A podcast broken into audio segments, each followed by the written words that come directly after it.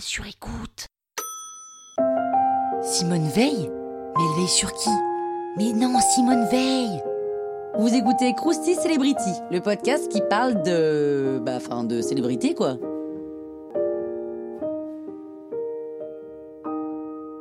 Oh, allez, quand même, Simone Veil, ça devrait vous dire quelque chose. Simone Jacob naît en 1927 à Nice et grandit dans une famille juive laïque. Pendant la Seconde Guerre mondiale, elle est envoyée à Auschwitz avec sa mère et ses sœurs, tandis que son père et son frère sont envoyés en Lituanie. Elle et une de ses sœurs seront les seules rescapées de la famille. De retour en France en 1945, elle est prête à parler, mais elle se sent pas vraiment écoutée, donc elle s'inscrit en fac de droit à Paris, ensuite à Sciences Po, où elle rencontre Antoine Veil, qui va devenir son mari, et ils auront trois fils. Et Simone Veil commence sa carrière politique en occupant des postes de hauts fonctionnaires. Dès le début, elle est très engagée pour le droit des femmes. Pendant la guerre d'Algérie, par exemple, elle fait transférer en France des prisonnières algériennes exposées au mauvais traitement et au viol. En 1974, alors ministre de la Santé sous Valéry Giscard d'Estaing, elle présente au Parlement le projet de loi sur l'interruption volontaire de grossesse, qui dépénalise l'avortement un sujet qui divise totalement la société à l'époque. Elle se fait insulter dans tous les sens, menacée par l'extrême droite, et le 17 janvier 1975, tadam, la loi entre en vigueur. Durant son mandat, elle fait aussi adopter la loi française de lutte contre le tabagisme, alors qu'elle-même est fumeuse. Faut reconnaître que ça c'est fort.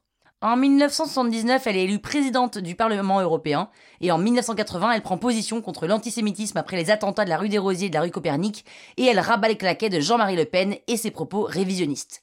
Alors que le nombre de femmes dans les assemblées n'excède pas 6%, elle signe une pétition dans l'Express. Quatre ans plus tard, Lionel Jospin la reprend point par point dans sa loi sur la parité de 2000. En 2008, elle entre à l'Académie française et sur son épée d'académicienne, qu'on appelle l'épée immortelle, est gravé le numéro de matricule qui avait été inscrit sur son bras à Auschwitz. En 2013, elle ne prend pas position sur le mariage homosexuel.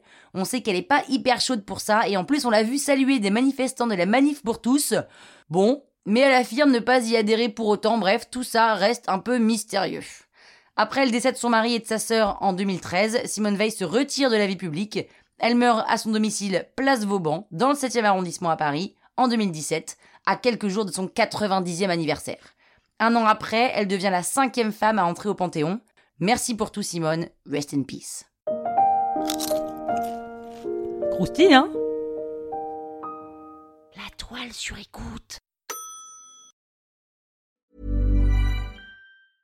Mom deserves the best, and there's no better place to shop for Mother's Day than Whole Foods Market. They're your destination for unbeatable savings, from premium gifts to show-stopping flowers and irresistible desserts. Start by saving 33% with Prime on all body care and candles. Then get a 15-stem bunch of tulips for just $9.99 each with Prime. Round out Mom's menu with festive rosé, irresistible berry chantilly cake, and more special treats. Come celebrate Mother's Day at Whole Foods Market.